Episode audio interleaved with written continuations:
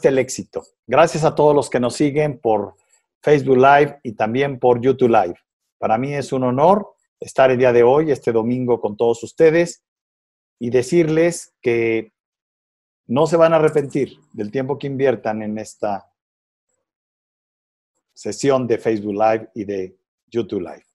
Vamos a hablar del cuánto cuesta el éxito. La gente ama el éxito, es de hecho uno de los temas más importantes y de los que yo he buscado mayor información posible. El éxito es una necesidad en el ser humano para que se sienta sano, próspero, valioso. La gente, todos, yo incluido, tenemos hambre de éxito. El tema es que a pesar de tener hambre de éxito, en ocasiones lo robamos. En ocasiones no lo conseguimos y nos frustramos. En otras, nos parece carísimo y no estamos dispuestos a dar el paso. En otras, no encontramos de manera creativa cómo encontrarlo. Todo esto son hipótesis, son tesis, son teoría. De eso no vamos a hablar. No vamos a hablar de la receta teórica, de lo que dice la mente que miente acerca del éxito. Hoy, hoy he traído un hombre real, de carne y hueso, de apellidos, de historia y además mexicano. Un mentor que ya ha tenido éxito y que lo sigue generando y que se ha mantenido reinventándose para que el éxito se siga dando con una continuidad en la vida. Porque el éxito en la vida no se obtiene y se mantiene. Se tiene que, ojo, reinventar. Nada en la vida se repite, no es una fórmula, no es una receta. Mantenerte en el éxito es una de los artes más difíciles que hay, porque implica llegar al éxito y tener humildad para seguir trabajando y repetirlo. Si lo revisamos en términos, por ejemplo, deportivos, no hay ningún equipo en México que haya ganado tres veces seguidas el campeonato. Tenemos bicampeones y menos cuatro veces. ¿Qué significa esto? Que el equipo que ganó en una temporada no tiene garantizado el éxito en la siguiente temporada. Cada temporada se renueva.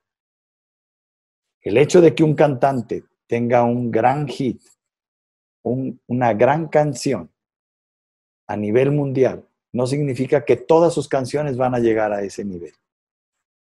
Se necesita constancia, talento, pagar un costo. Pero hablar de esto es hablar de muchas variables. El día de hoy quiero hablar con una persona que lo tiene y que nos hable de ideas claras y puntuales de cómo en su vida ha aparecido el éxito y cómo ha, reinventando su vida profesional y personal, logrado mantener estos estándares de éxito. Hablaremos con el ser humano, con el hombre sabio que hay detrás de él. No me interesa a un personaje como Roger González hacerle preguntas de las que ya hemos oído. Preguntas a veces tan superficiales como por qué en sus Instagram siempre aparece con el torso desnudo del, pecho para arriba. No me interesa hacerle preguntas de si el beso con Dana Paola lo hizo famoso y le llenó de seguidores. Me interesa hablar con el ser humano, como tú y como yo, que está comprometido con una vida del día a día y que en ese compromiso del día a día nos pueda compartir él, en su historia de vida qué ha pasado y qué ha hecho para enfrentar las adversidades que seguramente cada uno de sus éxitos le ha presentado. Estas adversidades son lo que yo llamo el costo del éxito. Quiero presentarles, y para mí es un honor tener muchos años de trabajar con él, de haber estado con él en programas de radio, de tele, en el teatro, y de haber compartido su experiencia tan extraordinaria en muchos de los escenarios en los que se ha encontrado. Roger González, Rogelio González Garza Gámez, su nombre de pila, mexicano, nacido en una ciudad del norte en Monterrey, Nuevo León. Voy a hablar primero de él, presentarlo como profesionista y luego como persona. Como profesionista es un hombre polifacético, porque es modelo, conductor, comunicador, bailarín, actor, cantante y además youtuber, con millones de seguidores. Está hasta el tope en EXA, está hasta el tope en YouTube. Y me parece brillante, y me parece humilde de su parte que haya aceptado esta entrevista con un servidor. Él es presentador en EXA, es actor de doblaje para varias películas de Disney, es presentador o fue presentador de un programa muy exitoso en Disney Channel llamado Sapping Song. Mexicano, nació el 15 de julio, próximamente cumplirá años. Presentador actual en Azteca 1 en un programa um, Venga la Alegría, con un gran rating. Ha estado de presentador en otros programas también en Azteca 1. 10 años en Argentina con Disney, actor de teatro.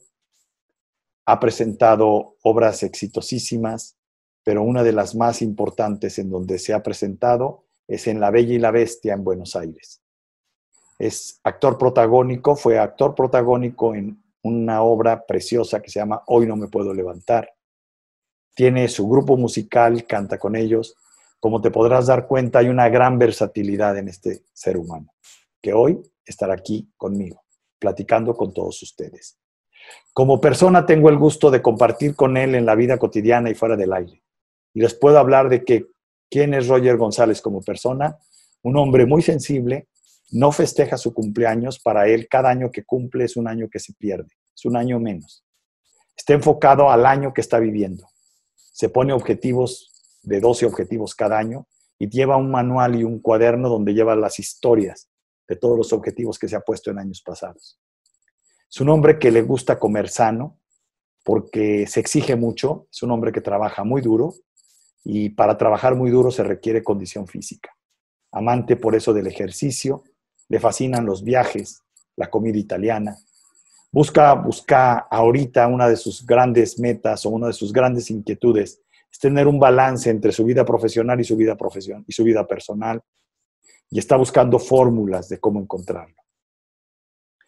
Eh, es un hombre extremadamente puntual. Su estilo de vida es minimalista, es decir, eh, de pocas cosas seleccionadas muy cuidadosamente es un hombre que tiene un gran ingreso económico porque es un hombre con mucho talento y que además trabaja mucho y tiene muchos años trabajando, pero que no malgasta su dinero, tiene un presupuesto personal. Vive de manera austera, sí se da sus lujos, pero tiene una gran austeridad y maneja muy bien su dinero. Y en las áreas en que no sabe manejar, contrata al mejor para que se lo maneje. Eh, es un inversionista, no un apostador.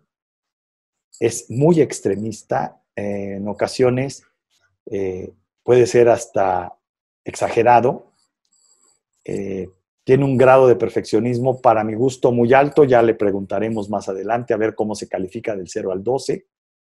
Yo lo calificaría entre 11.5 y 12. Vamos a ver qué nos dice ante esta pregunta que se la voy a hacer. Es un hombre muy abierto, muy explosivo, apasionado, disciplinado. También es enojón, por eso se cuida de no enojarse, es ambicioso, es inquieto, nunca está en paz, siempre busca cómo mejorar. Es un hombre buscador de algo que yo llamo cocoon, que es el último lugar de refugio. Él es un hombre que ha buscado, porque así su vida lo ha hecho, desde que dejó su familia aquí en Monterrey, hacer una familia de la gente, de sus amigos y de alguien que lo soporte cuando pasa momentos difíciles y ha sembrado muchas semillas en mucha gente, entre ellas en mí, para que estemos cerca de él. Es un hombre que es muy amiguero, pero es muy selectivo. No todo mundo entra en su círculo. Y además es un hombre amante, como les decía, de su familia. Para mí es un gran honor y un gran placer. Sé que vamos a disfrutar esta charla, tanto ustedes como yo y seguramente él, eso espero, Quiero presentarles a mi queridísimo amigo y al gran actor y al gran hombre de éxito hoy, Roger González. Roger, bienvenido, es un honor para mí tenerte. Gracias por estar aquí con nosotros. Este día tan especial en este domingo, 6 de la tarde, y tenerte aquí en, en un año atípico para todo mundo, metidos en nuestras casas. Y, esto también da algo bonito, porque el metidos en nuestras casas significa metidos en nuestra intimidad. Gracias por permitirme meterme en tu intimidad. Entonces, vamos a empezar. Un placer, doctor. Saludos, saludos a toda la gente que, está viendo y escuchando. hay muchas, muchas preguntas aquí. No voy a seguir las preguntas que están enviando. Quiero hacer preguntas que nos revelen cuál ha sido en tu caso personal las acciones, las decisiones que te han llevado al éxito que hoy tienes y que no es el máximo al que vas a llegar. Y arrancamos. Primero, eh, no voy a seguir ningún orden, Roger. No, no, no, no. Ya me conoces. Entonces, empezamos. ¿Tu experiencia con Disney es realmente lo que parece? ¿Fue realmente lo que ¿Qué es lo, parece? ¿Qué es lo que parece? ¿Qué es lo que parece? Bien. Eh, parece la del niño perfecto, la del hombre niño exitoso que a una corta edad triunfa, la de la imagen, fuiste la imagen de Disney. Entonces, por eso Entonces, no, no, no, es lo que parece. Eh, hay, una, hay una historia detrás de cuando yo me incorporé a, a Disney y que muy poca gente conoce. Yo, de hecho, publiqué un libro contando esta historia porque para mí era un capítulo muy importante justamente para que la gente no se quede con esa idea de, de que en mi caso yo hice un casting, quedé y entré a Disney. No es así. Eso es lo que parece. Así es. La, la realidad es que tiene una historia eh, que me, que me gustó compartir con la gente a través de, un libro. Creo que, que a través de una entrevista es difícil de, de contar toda la, e, esa historia. Me tocó ir a la presentación de tu libro y estar en la fiesta de, de Adidas, ¿te acuerdas? Sí, con tu hermana y todo el rollo. Bien, pero la parte que aquí me parece interesante es esto. Dame simplemente un sí y un no. ¿Tu experiencia de Disney es realmente lo que parece? No. No. Y este es el punto de partida. Nada es lo que parece. Entonces, no me interesa en esta entrevista que me hables de lo que parece. Porque por eso el título fue, ¿cuál es el costo del éxito? Porque los que llegan al éxito normalmente parece que no pagaron un costo. ¿Comprendes lo que estoy diciendo?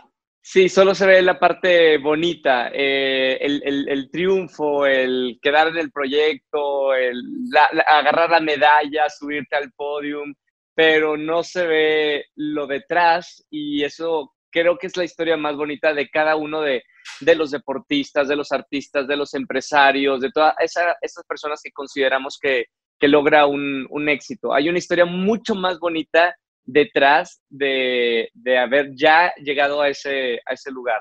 Bien. El haber entrado a Sapping Song, ¿fue realmente un parteaguas en tu vida? Totalmente. Bien. Tanto de mi vida personal como profesional. Bien. ¿Te encapsuló en un estereotipo del que hoy no puedes salir o estás encapsulado?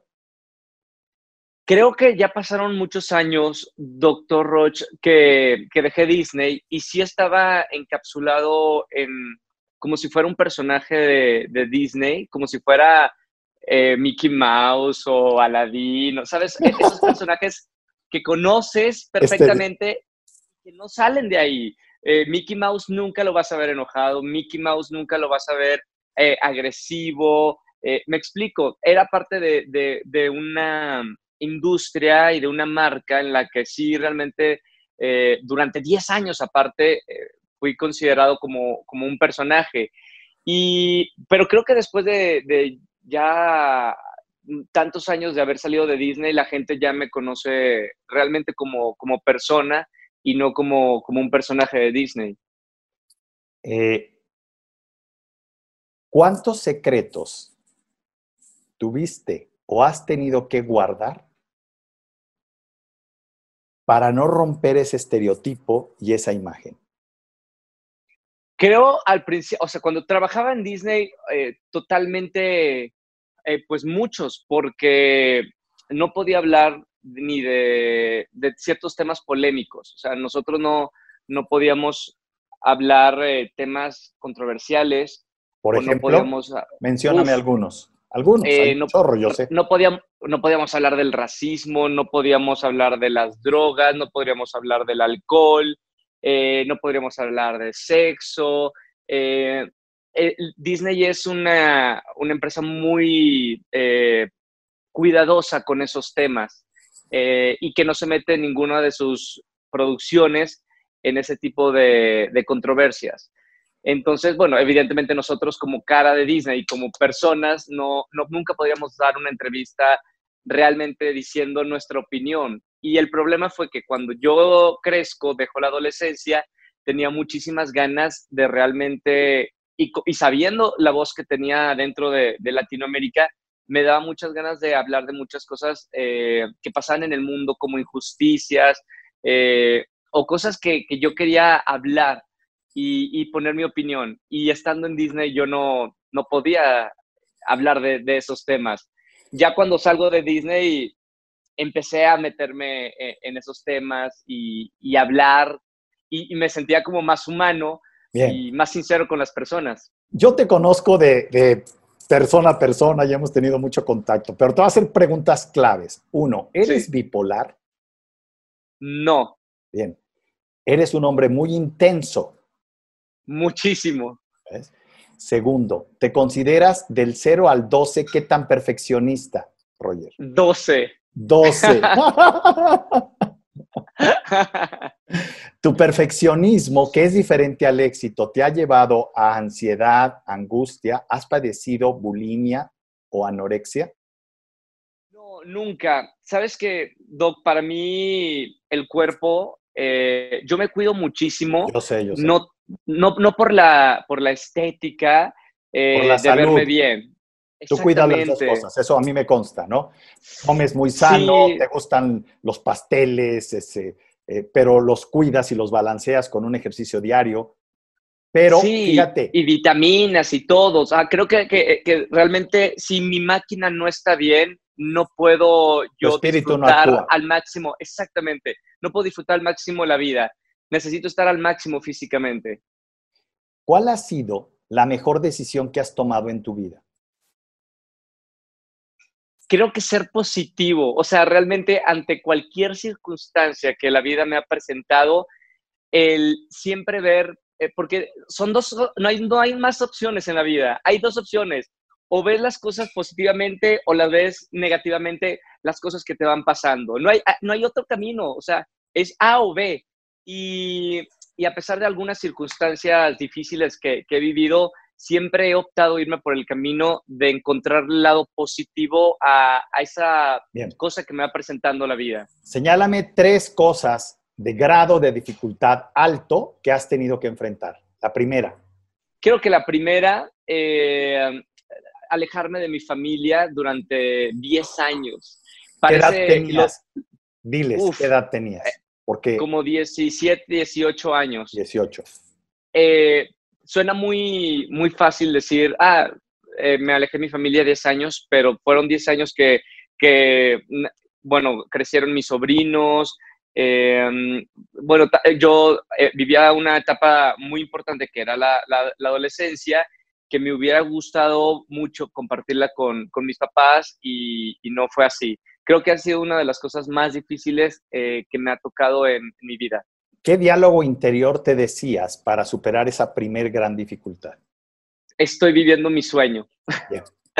no me puedo quejar. Segundo, fíjate, otra cosa, un costo del éxito es vivir sueños y no quejarte. Estoy como puntualizando, vamos a ir sacando los grandes secretos que están al alcance de ustedes, de todos los que nos están viendo, y que en ocasiones no es por no saberlos, aclaro, es por no vivirlos, por no pagar el costo de vivirlos y de tomar la decisión de hacerlos vida. Claro, realidad.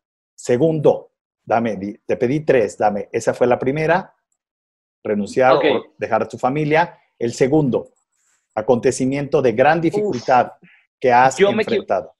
yo me equivoqué muchísimo eh, Ahora, ahora es fácil decirlo, pero cuando estaba yo lejos de mi familia en un país tan distante como Argentina, me equivoqué muchísimo, eh, fiesta, amigos, elección de, gente con la que quería rodearme, em, pero estaba aprendiendo solo.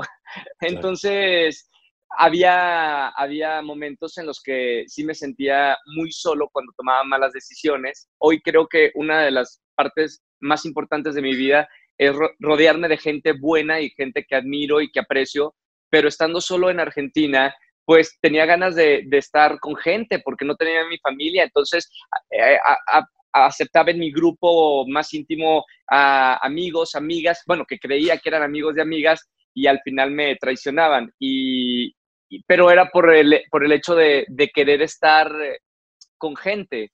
Eh, todavía no estaba tan preparado como estoy ahora como para decir, ok, a veces puedo estar yo solo a gusto. Antes eh, necesitaba eso y salía mucho de fiesta y de domingo a, lunes estaba de fiesta.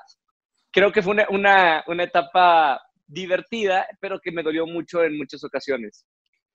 La elección equivocada de amigos como familia, ¿cuándo tomaste conciencia de que habías elegido un mal amigo? Me equivoqué muchas veces eh, eh, estando en, Argentina. ¿Cuándo? Cuando, cuando realmente no estaba dentro de mis valores. Por ejemplo, cuando eh, había en ese círculo a lo mejor drogas o mucho alcohol o exceso de fiesta o, cuando las amistades no eran muy profundas, eran superficiales, eh, ahí me daba cuenta que, realmente yo no estaba educado con, esos eh, valores, pero era el momento en el que sentía la necesidad de, estar con, gente, siempre rodeado con gente para no deprimirme. Tercera dificultad más fuerte que has enfrentado. Creo que la pérdida de uno de los eh, de una de las hijas de mi hermana, eh, ah, a, mí me afectó muchísimo porque fue muy fuerte para toda la familia. Eh, era la primera hija de, mi hermana Gaby este, y la primera hija de la familia. Iba a, ser muy bonito, le habían hecho el cuarto, todo iba, todo iba perfecto, eh, todo iba maravilloso, un embarazo hermoso, la familia estaba muy contentos pero íbamos al hospital, iba a nacer, eh, no nació por parto natural, fue por cesárea y a la hora de cortarle el cordón umbilical eh, perdió la vida. Entonces no estaba planeado eso y, creo que me dejó marcado eh, muchísimo la fragilidad de, la vida y, realmente aprovechar al máximo los que tenemos la oportunidad de haber vivido, porque Pau, se iba a llamar Pau, eh, pues estaba lista para, todos estamos listos para recibirla en el mundo y esa condición, porque no fue ni negligencia médica, simplemente no quiso, no, no era su momento de llegar a, aquí. Y cuando le cortaron el cordón, pues murió y me tocó verla y despedirme de ella y ver una cosita eh, chiquita. Eh, fue, muy, fue muy fuerte para mí, aparte estaba muy chico. Eh, yo sé que hemos hablado en, tu programa de este tema y también después del programa fuera del aire, pero quiero comentarles a todos que el dolor más grande que se registra en términos de variables de dolor en la vida es la pérdida de un hijo. Total. Y ese dolor no abarca solo al padre. El dolor todavía más grande es de la madre. Y ese dolor no abarca solo al padre y a la madre, abarca a toda la familia.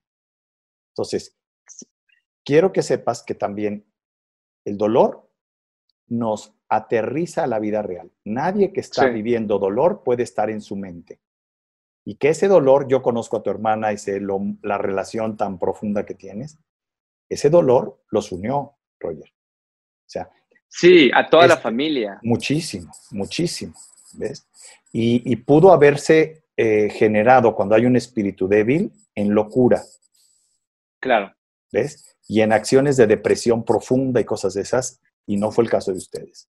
O cuando no tienes a ese grupo de contención que es la familia y amigos. Por eso para mí es tan importante estar rodeado de gente eh, positiva, buena, porque no sabes en cualquier momento bueno, todos pasamos por dificultades y si no tienes una red de apoyo, sea familia, sea amigos, eh, vas, puedes caer. Por eso es muy importante tú tener tu muro de contención de esa gente que, te hace mejor y te apoya y te ayuda a salir adelante. En, términos ah, antiguos, porque cuando yo hablo de la familia, en Europa tú sabes que no es un valor, en Asia tampoco. Sí. Entonces, cuando yo hablo de la familia, la gente no entiende esto, pero tú y yo lo entendemos porque tenemos esta cultura. Pero déjame explicarte. Encontré un término para esto, para la familia, y se llama cocoon. Sí. Cocoon es el último lugar de refugio. Cuando una persona pierde su cocoon, se vuelve débil y deja de vivir valores, porque ve en búsqueda de todo, va a todas y se equivoca más. Y una de las claves del éxito es tener un cocoon, gente con la que sabes que es tu último lugar de refugio. Cuando, Me encanta, estoy de acuerdo con eso.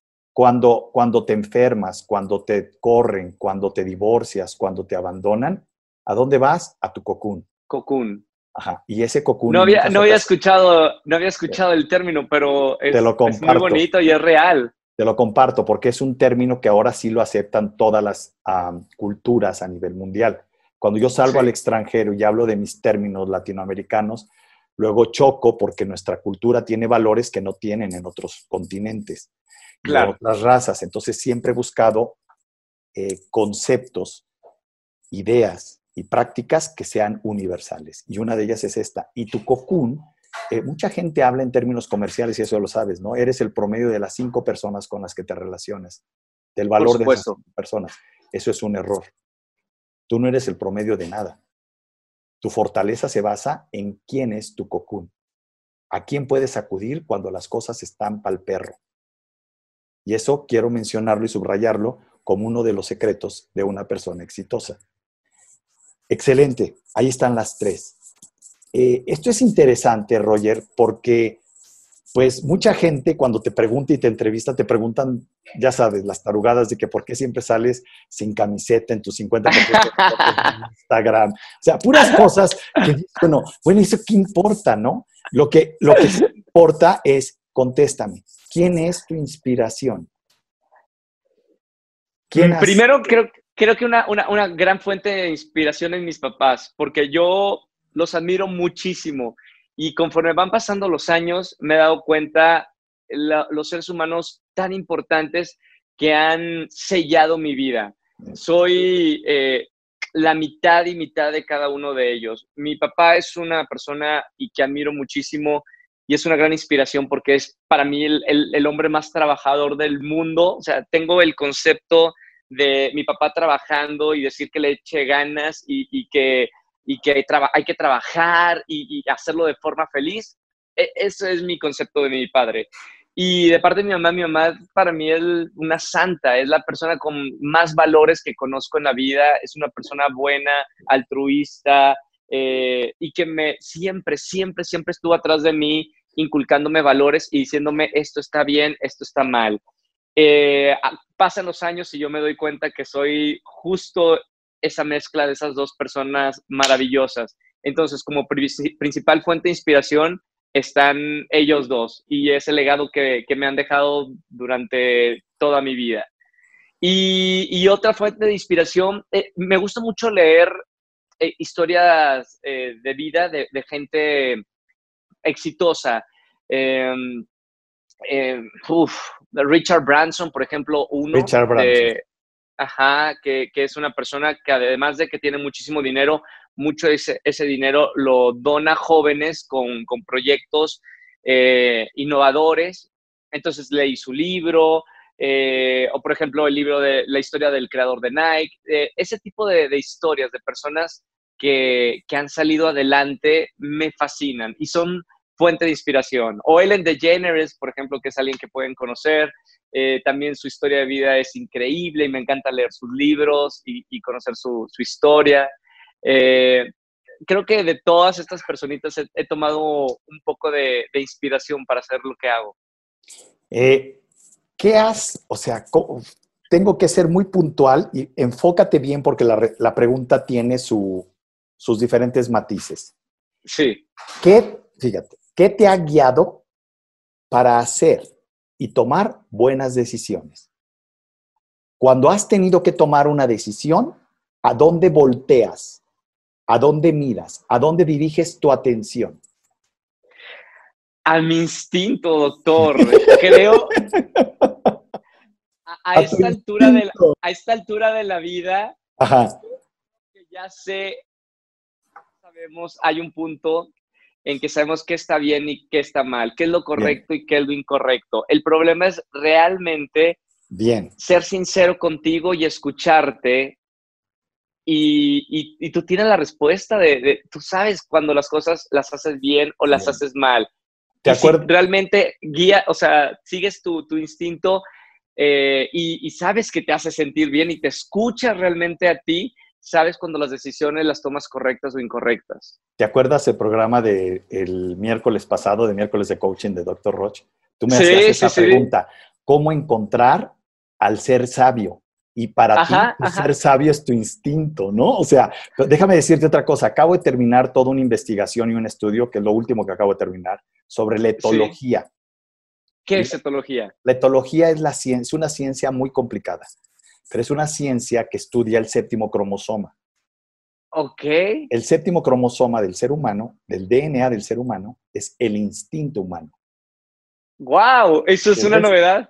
Por eso ahorita hablando contigo y que me lo menciones, digo, no manches, en muchas cosas estamos muy conectados, pero bueno, es, yo creo que es por tanto, tanto programa que hemos hecho, ¿no? Pero bueno, la parte que me interesa es esta, fíjate, el instinto siempre se ha considerado como malo. Reaccionas instintivamente. Tu instinto te lleva a la sobrevivencia y tomas decisiones precipitadas porque las tomas instintivamente. ¿Me Y eso es falso. Entonces, en el estudio que estuve haciendo tres años sobre etología, es una ciencia vetada. Ok y hay grandes estudios de eso, pero por supuesto, para estudiarla, pues necesitas tener un PhD en comportamiento organizacional humano. O sea, no es, voy a leer sobre etología, pones te pones a leer y no entienden químicas, adrenocorticotropina y cosas de ese estilo, pues se van al baile las personas. Entonces, esto es importante que entendamos. Fíjate, ¿cómo educas tu instinto tú desde tu cotidianeidad? Tú dices, mis mejores decisiones las tomo a partir de mi instinto, no de lo que piensa mi cabeza, porque mi cabeza es teórica. Perfecto. Tu instinto requiere educación, porque si no te vuelves un animal, te vuelves un gorila. Y algunos no tienen gorila, tienen un King Kong. y destruyen, y sale su mal humor, y sale su violencia, y sale su agresividad. ¿sí? Y, sale, y sale su instinto de matar por sobrevivir. Y esto lo hacemos a través de la crítica y de la descalificación, que son cosas que a ti como persona sé que no te gustan. No te gustan las personas que critican. porque es esto? La pregunta que yo te hago es, ¿cómo si el instinto por naturaleza va al extremo y va a la violencia, tú lo canalizas? ¿Qué haces para educar tu instinto? Es, es que, creo que es muy sencillo. Ah, ah, es un poquito de lo que te hablaba, Doc, de, lo que hicieron mis papás eh, conmigo. Creo que me dieron las herramientas y, es confiar en, lo que soy, en mi esencia. Sé quién soy en mi esencia y, si, y, los valores que pusieron ahí y como te digo, después de ya tantos años, sabes qué es lo correcto e incorrecto. Entonces, cuando realmente yo digo, voy a confiar en mi instinto, estoy confiando en lo que hicieron mis papás conmigo desde chiquito. En ¿Qué valores? es correcto e incorrecto. ¿Qué valores? Aquí hay muchos papás que te están escuchando. Sí. También a ellos les hablo. Y una de sus grandes preocupaciones es, ¿cómo doy herramientas a mis hijos para que si Estando con los hijos. Ah, bien. ¿Pero qué? Estando con los hijos. Eh, primero. Bien.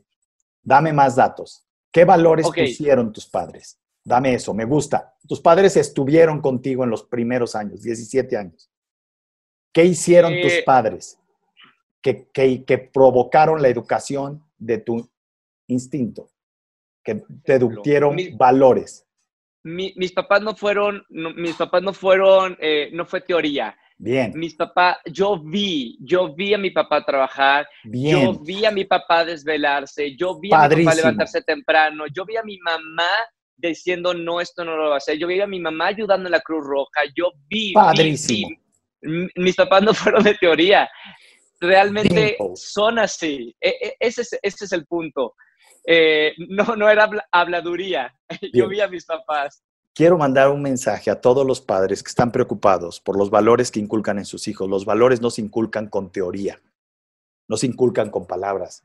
Un niño no aprende lo que escucha de sus padres, aprende lo que ve en ellos.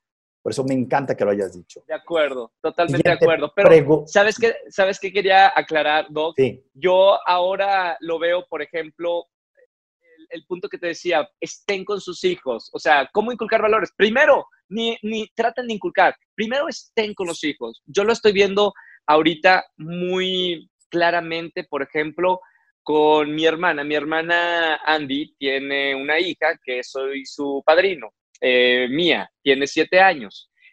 La, es fascinante, fascinante, doctor, ver cómo mi hermana está todo el tiempo educando 24/7 a mi sobrina con amor, eh, cuidado al medio ambiente, el arte, la música, teniendo conversaciones con ella eh, muy fuertes, o sea, para, para esa edad a mí se me, se me hace como muy fuerte, pero se sientan y hablan, eh, le da su espacio, o sea, todas esas cosas que a lo mejor muchos papás ahora por el trabajo le prefieren dar un iPad a los hijos y, esa, es la diferencia de educar a un hijo, el tiempo que están con, con ellos.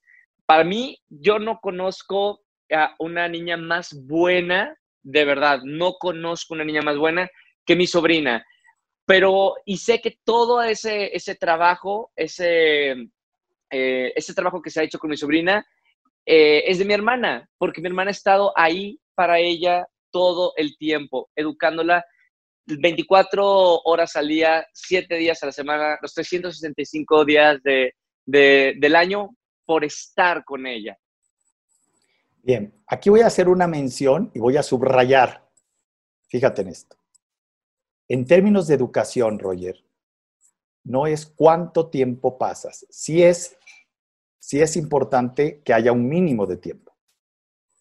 Pero lo importante es, ¿qué es estar cerca? Es cuando estés con 100% de atención. Porque la vida real no siempre permite que una persona pueda darle el 100% a su hija porque hay trabajos, hay actividades que impiden eso. Pero ¿qué sí se puede hacer? El 100% de atención cuando estás con ellos. Si ellos hablan, no uses tu celular. No solo escuches sus palabras, siente lo que dicen, siente cómo estás, siente cómo están. Y hazles preguntas que les ayuden a abrirse para que tú seas su cocún en su vida. Claro. No, no basta tener nuestro cocún, basta ser personas preparadas para poder formar parte del cocún de la vida de otras personas. Y eso nos da amor propio, autoestima. Y es la base de todas las relaciones. Me encanta esto. Totalmente de acuerdo. Y te voy a hacer una pregunta. ¿Cuál ha sido la mejor decisión que has tomado en tu vida? la mejor decisión que he tomado en mi vida. Sabes que creo que una, hace poquito lo, lo, escribía en redes sociales, Doc. Sí. Eh, yo estoy, creo que el, hablaban del éxito. Ah, creo que me preguntaban por Instagram. Eh, ¿Cuál es tu, si no se me ha subido el éxito? Ah, eh, y yo respondí que creo que el éxito más grande de mi vida es vivir todos los días extremadamente feliz y que eso se comparte con la gente que quieres. No se puede presumir, simplemente se comparte creo que va por ahí la, respuesta. Em, soy extremadamente feliz, muy, muy, muy, muy feliz. Me siento muy bendecido y, tengo tantas ganas de seguir haciendo más cosas, compartiendo más cosas.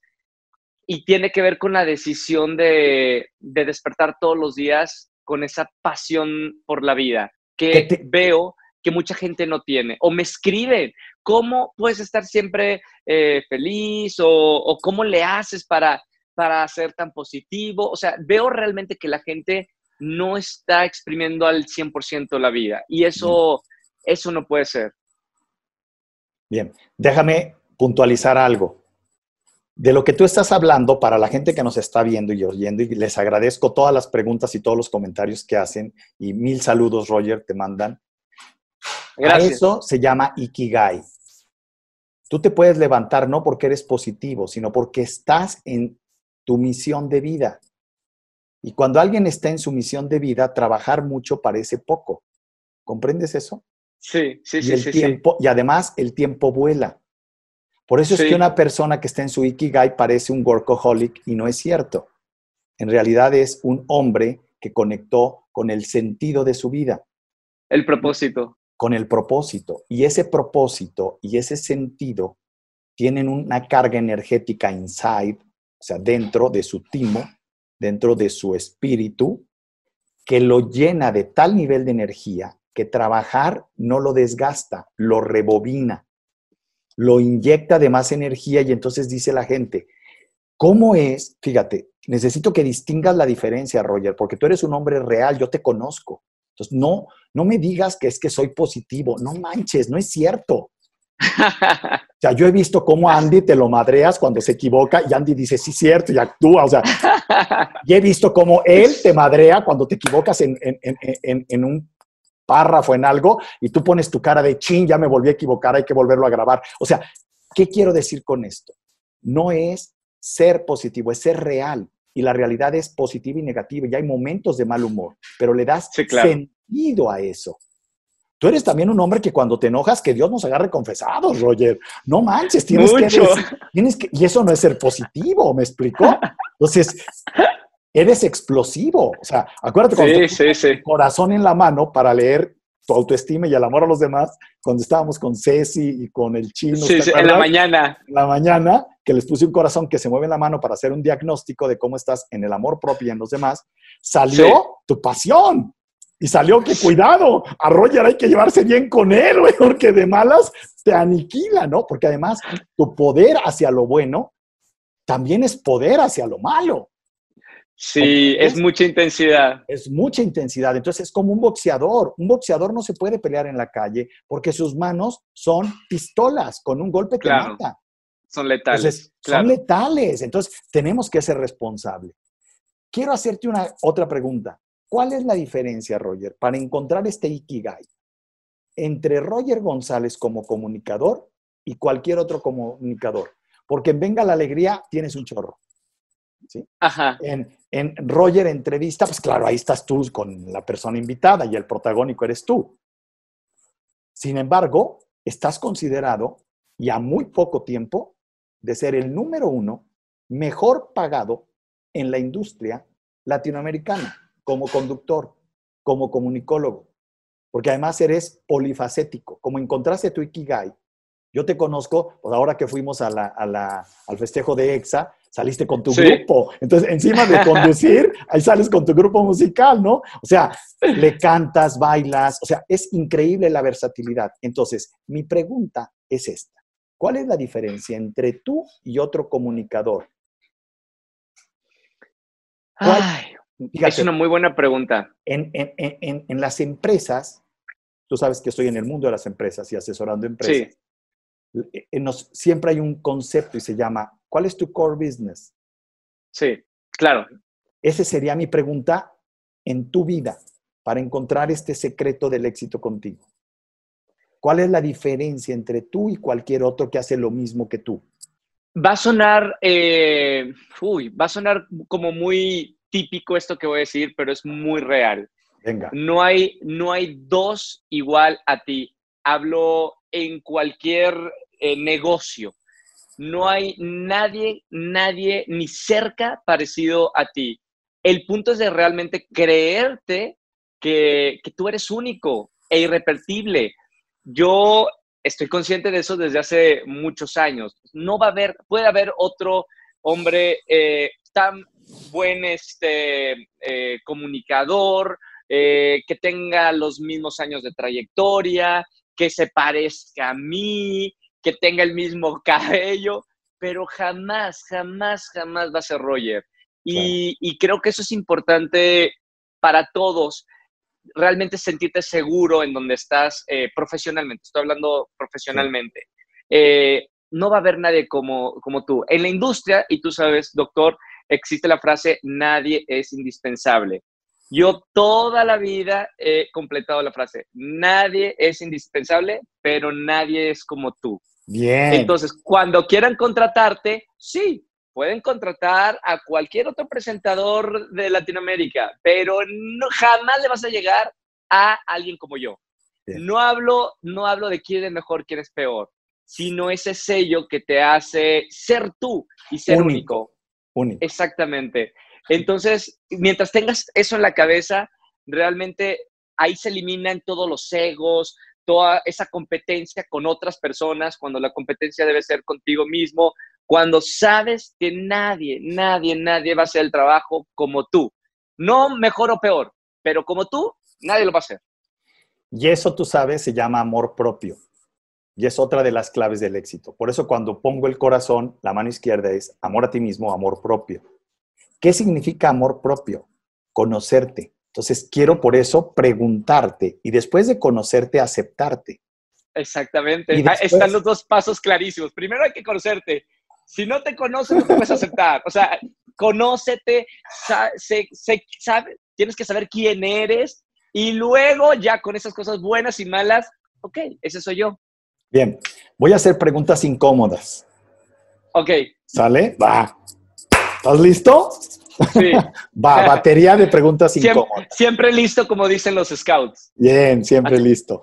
¿Cuánto dinero gana Roger González? ah, bueno. te digo, te, te, soy sincero. No lo sabes, sí. Nunca, nunca le he prestado atención a... Sí, pero firmas un contrato y hay un sueldo, y hay un ingreso, y hay pago por, por anuncios, y hay, ¿ok? El punto es de que como son muchas cosas, eh, variables, muchos negocios, eh, exactamente mes con mes, no sé. No tengo idea. No tengo idea. Lo que sí es que sí ahorro eh, la mayoría, o sea, siempre, siempre, siempre he sido muy disciplinado con las finanzas. Eh, una mayoría va a, este, a inversiones que tengo. Eh, y luego otra cosa muy interesante es que yo vivo, yo me pongo mi mensual. Ese sí te puedo decir. Yo tengo mi mensualidad. yo tengo para tus gastos diarios. Mis gastos diarios es, es mensuales y no me paso de ahí. O sea, es mi propio sueldo que yo me doy para vivir mes con mes. Eso, y, o sea, lo demás eh, va para ahorro y todo lo demás es en, en, producciones y en, estar generando más trabajo para, para los amigos que trabajan con, conmigo. Para mí es una parte fundamental, creo, compartir ese, eso que ganas con tu trabajo con personas que están empezando en la industria. Sí, eso es increíble, ¿verdad? O sea, es una satisfacción increíble poderle dar trabajo a tus amigos. Sí, es increíble. Y eh, la pregunta sería esta, ¿en qué te gusta invertir y gastar tu dinero y tu tiempo? Vamos empezando primero con el dinero. ¿En qué negocios has puesto tu dinero? Eh, bienes raíces, eh, inversiones en la bolsa y generalmente eso, o sea, bienes raíces y, eh, en la bolsa. No soy yo el que sabe todo, tengo un gran financiero que, me ayuda, que me administra. Zapatero sus zapatos. Sí, esta es otra clave del éxito, Roger, y la voy a mencionar, y qué bueno que la dices. Miren, el éxito de Roger se debe a que sabe que no tiene que saber de todo, pero cuando en un área no la domina, busca a alguien de confianza y profesional y preparado para confiar en él. Totalmente. El mejor. Si no sé de un tema, me junto con el mejor. claro. Eh, ¿Qué sucedería? ¿Cuáles son los indicadores, Roger?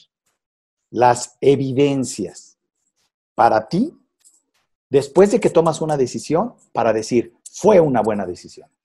¿En qué te fijas? ¿Cuáles son las variables en hechos, en, evidencias, en transparencia. Cuando sucede qué en ti, porque la, eh, la vida es una experiencia solitaria, misteriosa, que se vive adentro y que parece que sucede afuera. Creo que mis indicadores son eh, felicidad y aprendizaje. Bien. Si eh, en esa decisión que, que tomé aprendí mucho, fue una buena decisión. Bien. Y si me hace muy feliz, también es un indicador de que tomé una buena decisión. Bien, pregunta difícil. Si un productor te pide que salgas al aire y digas una mentira, ¿lo harías? no, definitivamente no. No. No, no a esa altura. Quizá cuando era más joven. Lo hiciste.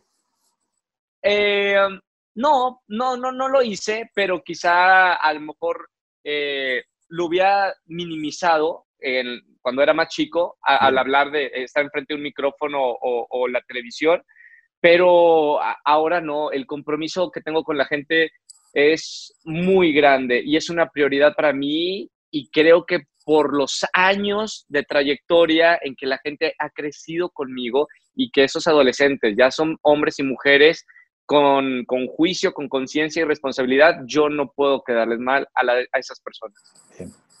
Sí, ya a estas alturas menos te vendes, pero es importante decirlo. Eh, no basta tener éxito. Hay que saber que el costo fue pagado de manera ética. Totalmente. No es lo mismo tener dinero que haber tenido dinero bien ganado con trabajo. Totalmente de acuerdo. ¿Eres extremista? Sí, Doc. Sí, no debería hacerlo tanto, eh, pero no debería hacerlo tanto. Y estoy en, ese camino de, aprender a, a, poner en práctica, exactamente, a poner en práctica que no todo es blanco o negro. O sea, sigo trabajando en eso, que hay una eh, escala de grises en, en las que me tengo que sentir cómodo. Eh, no es sí o no, porque aparte pasan los años y con, tienes más, más conciencia y más determinación. Eh, o sea, pasan los años y cada vez soy más determinante en que esto es así, esto es así. Y, sigo trabajando porque eso me va a dar de golpes más adelante. Tengo que ser un poco más relajado en eso. Bien, y qué bueno que hablas de relajación, porque como un hombre con tanto trabajo, ¿cómo manejas tu estrés, Roger? Eh, me gusta viajar mucho, tú sabes, Doc. A Nueva York. Que es una. a, todos lados. y sobre todo a la, playa. Em, desconectarme es muy importante para mí, para tener. Eh, eh, ser sano mentalmente. Creo, no físicamente, porque aguanto, aguanto mucho trabajo. Yo, pues, llevo muchísimos años teniendo una vida como muy rápida y la gente dice, ay, ¿cómo puedes hacer tantas cosas? Estoy acostumbrado, no pasa nada, no se preocupen por mí. Lo que sí es importante es cuidarme mentalmente y creo que esas desconexiones de mi rutina me hacen muy bien. Por eso me gusta mucho viajar, por eso me, me fascina conocer gente que no conozco fuera de mi círculo, por eso me encanta ir a un extremo completamente distinto de la ciudad, que es la playa y meterme al mar. Eso lo disfruto mucho y, y eso me hace muy bien.